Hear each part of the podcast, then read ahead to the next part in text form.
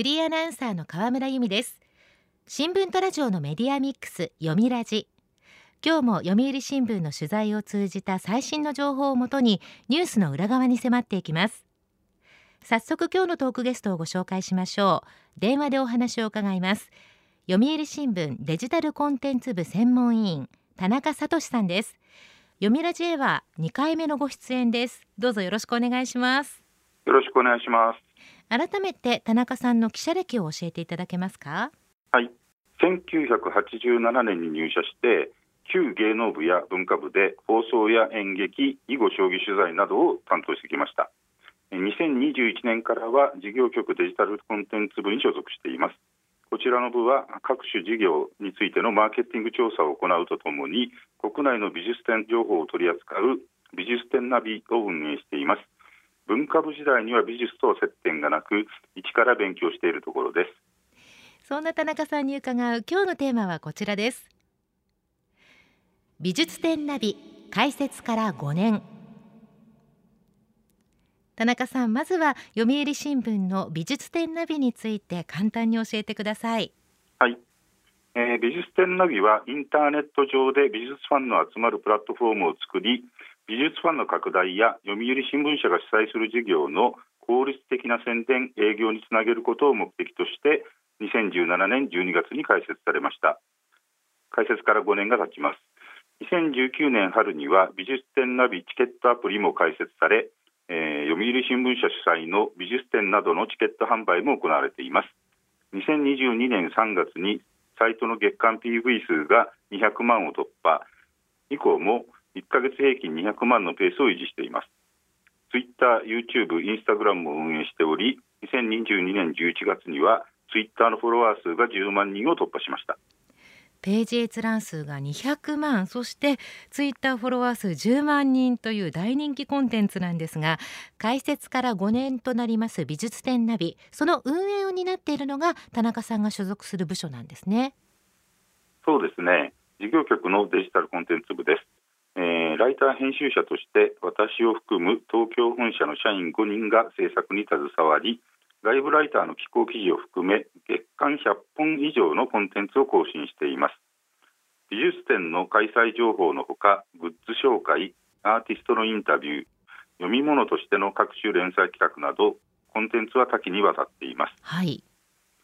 レビューや開催情報などの迅速なコンテンツ更新が特徴で急速に美術ファンの認知度注目度が上がり美術関係のウェブサイトとしては美術手帳やインターネットミュージアムなどの老舗に必見する利用者数となっています。私も実はよく利用するんですけれどもデザインがすっきり見やすくって検索もしやすいですし読み物も充実してるんですよね。ついついネットサーフィンをしてしまいます。今日は早速その中から現在開催中の注目の美術展をいくつか紹介してくださるということでよろしくお願いします。そうですね、えー、現在開催中のものでは、えー、まず東京丸の内の東京ステーションギャラリーで開催されている佐伯雄三自画像としての風景が注目です。こちらは4月2日まででその後4月から6月にかけて大阪中之島美術館でも開催される予定です、はい、えー、さらにエゴン仕入れ展はウィーンが生んだ溶接の天才の大規模展です。こちらは東京都美術館で4月9日までです。さらに今でも大人気のパブロ・ピカソ。2月4日から大阪の国立国際美術館でピカソとその時代が広島の広島美術館ではピカソ青の時代を超えてが開催されています。東京では、えー、終了しましたが愛知県美術館で開催中の展覧会岡本太郎も人気です。気になるものがたくさんありますね。えー、さらに今年開催される予定の注目の美術展教えてください。はい、えー、目につくのは東京の国立新美術館で3月1日から6月12日まで開催されるルーブル美術館展。サブタイトルが愛を描くです。東京国立博物館と京都国立博物館で開かれる特別展東福寺もスケールの大きな展覧会です。京都を代表する禅寺の手法を初めてまとめて紹介します、はい、東京都美術館のマティス展東京都現代美術館のデビッド・ホックニー展は作家をフューチャーした大規模展です。9月20日から国立新美術館で開かれるイブ・サンローラン展などモード系の展覧会も人気を集めそうです個人的にはマティス展とっても楽しみにしているんですが大型の企画からファッションモードの世界まで幅広いですね。はい、えー、和物では4月22日から大阪のアベノハルカス美術館で開かれる幕末土佐の天才絵師絵金が注目です。上方歌舞伎を題材にした血みどろ絵で有名です。江戸の血みどろ絵で有名な清絵師が落合義育と月岡義俊ですがこの2人を中心に据えた義育義俊国吉門下の2大ライバル展は東京丸の内の三菱一号館美術館が改装直前に開催する大規模展です。はい、改装直前の開催ということで、建物そのものにも注目が集まりそうですね。そうですね。えー、NHK の大河ドラマとの関連で開かれるのが東京日本橋室町にある三井記念美術館のどうする家康展名古屋市の徳川美術館では特別展徳川家康天下人への歩みも行われます。なるほど。こうして伺ってきますと本当に多彩なラインナップなんですがいずれも美術展ナビのサイトで詳細を見ることができます。そんな美術展ナビの連載から新書が出ることになったということでテーマはタロット。どんな内容なんでしょうか、えー、小電車から、えー、昨年の12月末に美しきタロットの世界という本が刊行されました。えー、この本は美術展ナビで4月から8月に連載された武者の旅 The Art of Tarot を単行本化するにあたって大幅に過失再構成したものです。東京浅草橋にある東京タロット美術館で所蔵しているタロットおよそ3000種類あるんですけども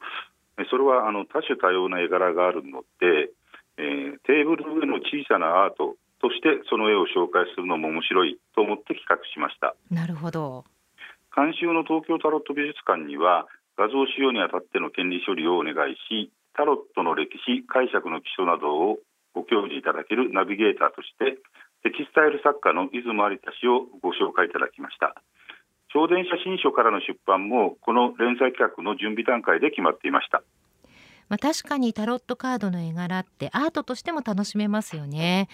えところでタロットというと占いのイメージが強いんですがそもそもタロットって何なんですか？はい。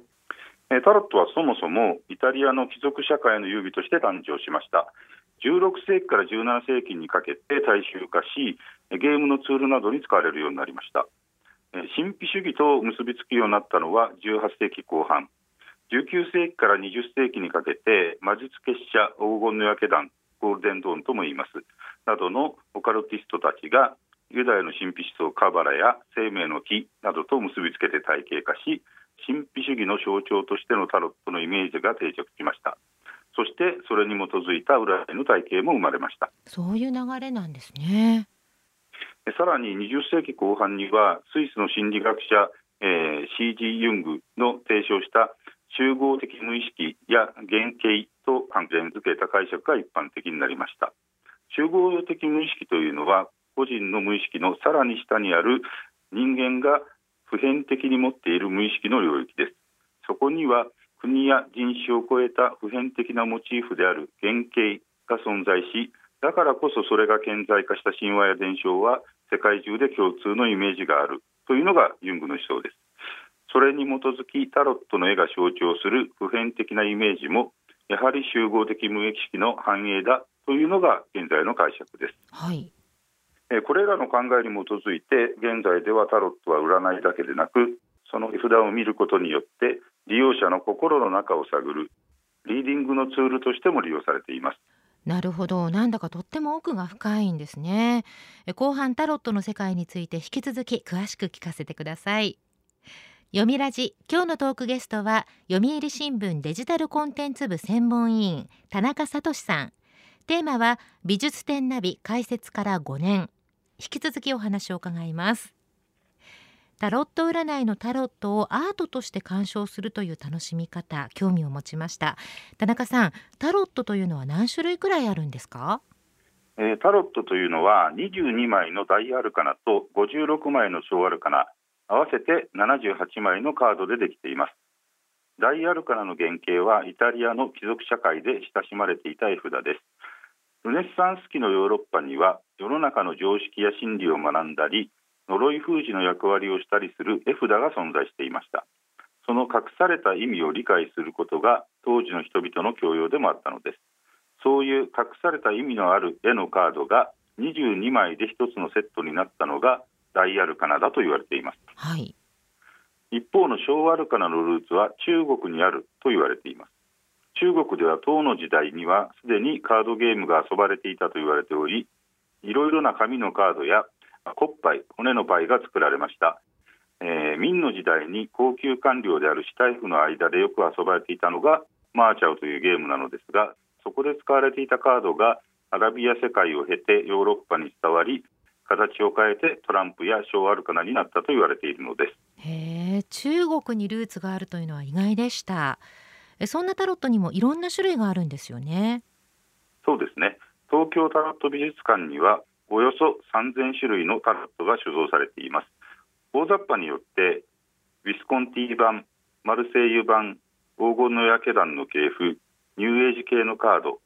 の4種類に大別されます。大きく4種類。はい、えー、ビスコンティ版は15世紀のイタリア貴族社会でルフしていたデッキを基本とするものですマルセイユ版は17から18世紀に流通していた木版画の庶民のカードを元にしておりバッカス版やタロー・デ・パリなどの派生形があります。イギリスの魔術結社黄金の焼け団これはゴールデンドーンとも言われますけどもの影響下からはゴールデンドーンタロットに加えライダー版トート版が生まれました。ライダー版は世界で最も普及しているカードでトート版は1960年代から70年代のカウンターカルチャーの時代ロックミュージシャンなどに熱狂的に支持された現在でも影響力の大きいカードです。そうなんですね。ニューエイジ系というのは？えニューエイジ系のカードというのは東洋哲学やネイティブアメリカンのグレートスピリットのような諸地域のフォークロアなどに絵柄の着想を得ているものです。イギリスやフランスで培われてきたオカルティズムとはちょっと違う雰囲気があります。また画家のサルバドール・ダリなどタロットの持つ奥深いイメージに触発されて自ら作画するアーティストも増えています。へダリが描いたタロット興味ありますけれどもタロットをアートとして楽しむ新しい発想で驚きました。美術展ナビに連載した時に「愚者の旅」というタイトルをつけたのはタロットの絵札である22枚のダイアルカナはカードナンバー0の愚者の旅として見ることができるという現代の欧米では普遍的になっている解釈に基づくものです。タロットを絵として見る。愚者の旅の物語性を重視する。この2つのコンセプトは東京タロット美術館や出雲有田氏とのミーティングの中で生まれました、はい。えー、美しきタロットの世界は、えー、美術展ナビが生み出した最初の本です。今後サイトが発展するにあたってさまざまなメディアミックスが生まれてくると思いますがその一つのモデルケースになればと思っています。美しきタロットの世界は小電写真書から発売中です。東京タロット美術館私もぜひ足を運んでみたいです。ところで最初に伺いましたが美術展ナビには公式チケットアプリもありますよね。そうですね、えー、美術展チケットをアプリで簡単に購入できてスマホを見せるだけで入場が OK ですチケット売り場の長い列に並ぶ必要もありませんしコンビニで発券の手続きをすることも必要ありません、えー、購入したチケットは LINE やメールで家族や友達と簡単に受け渡しできますし便利なアプリだと思います。そうですね。さて美術展ナビを担当されるようになって美術やアートに触れる機会が多くなったと思いますけれども田中さんご自身に何か心の変化はありましたか？そうですね。やっぱり美術とかアートというものは心にどれだけ響くかが重要なのであってそこにまず知識から入らないということを心がけるようにはしています。なんて言うでしょう。有名な人の描いた絵はいいものだというふうに思いがちなんですけどもそうじゃなくて有名無名かかわらず自分がいいと思うものをみんなに紹介する。そういうことを考えています。なるほど。今後のご紹介も楽しみにしております。美術展ナビのサイトは漢字の美術展そしてカタカナでナビこちらで検索できます。え私も随時チェックして今年はたくさんのアートに出会いたいと思っています。今日のトークゲストは読売新聞デジタルコンテンツ部専門委員田中聡さんでした。田中さんありがとうございました。ありがとうございました。読みラジラジオワイティーンここからはラジオワイティーン。このコーナーは読売中高生新聞の投稿面ワイティーンと連動。10代のリアルな声をお届けします。読売中高生新聞では専用のスマホアプリワイティーンを通じて全国の読者から中高生の生活にありがちなあるあるを大募集しています。ラジオ YT は中高生新聞の愛読者である通称ワイタミから寄せられた面白い意見を紹介していきます。ここで紹介した意見は中高生新聞の投稿面で開催中の投稿レース YT 杯でのポイント3個けが加算されます。ワイタミの皆さんぜひ頑張って投稿してくださいね。ラジオ YT ン今日のテーマはこちらです。我が校の図書室事情。本を読んだり勉強したり時にはちょっと息抜きしたり。図書室は学校のオアシス的存在です。今回は今時の図書室事情やユニークな図書室活用法を募集しました。では早速ティーンの投稿をチェックしていきましょう。神奈川県高校1年の女子ランさんの我が校の図書室事情。圧強めの司書の先生。話すといい人。でもいつの間にか後ろにいる。ちょっとキャラの強そうな司書の先生ですね。でも担任の先生や部活の先生には話せないことが話せたりすることもありますよね。学校にそういう存在がいてくれるというのは心強いものです。いつの間にか後ろにいるっていうのが面白いです。何の本読んでいるのかチェックしてるんでしょうかね。では続いての投稿です。東京都中学3年の女子ミッフィーさんの我が校の図書室事情。先日改装し天窓を作ってパソコンを最新機種にして名前も横文字に変えました。始業式にて校長先生がスカーリーディングいいや図書室で。校長ですら名前を覚えていなかった。天窓から空が見えるからスカイなんとかリーディングルームとか そういう名前だったんでしょうか。校長先生も覚えられなかったという横文字の呼び名気になります。でも天窓のある図書室って素敵ですね。ミッフィーさん3年生ですからこの3月で卒業。残りの中学生活で図書室じゃなくてリーディングルーム存分に使ってください。では続いての投稿です。福岡県高校1年の女子おみかんさんの我が校の図書室事情。最近は3年生が自習していてピリッとした雰囲気で入るのが怖いくらいです。おみかんさんの学校の図書室は自習室としても使われているんですね。3年生はまさに大学受験真っ最中真剣勝負です。おしゃべりなんかしていたら睨まれちゃいそうですよね。ピリッとした雰囲気こちらにも伝わってきました。では最後の投稿です。東京都中学1年の女子天気雨さんの我が校の図書室事情。図書委員が頑張ってるからイベントが多い。司書の先生が優しくていい。本好きにはたまらんのです。図書委員がイベントで盛り上げてるんですね。学校の図書委員によるイベントってどんなものがあるのかなと調べてみました。例えば読書会やビブリオバトルを開催。先生のおすすめ本コーナー設置。署名しりとりを実施。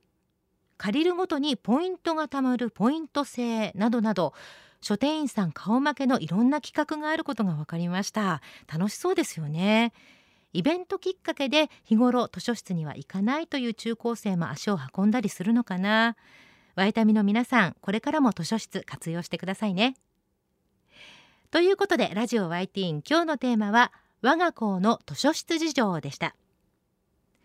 読売中高生新聞は社会の最新トレンドを学べるニュース記事から受験に役立つ学習情報など10代の心を刺激するコンテンツ満載です。詳しくは読売中高生新聞のホームページやツイッター、インスタグラムをご覧ください。来週のテーマは私はタイムトラベラーです。ラジオワイティーン来週もお楽しみに。週刊ニュースラジオ読みラジお別れの時間です。今日は読売新聞美術展ナビのお話でした。来週のトークゲストは読売新聞政治部記者後藤佳代さん。岸田総理が打ち出した異次元の少子化対策について解説していただきます。どうぞお楽しみに。読みラジまた来週。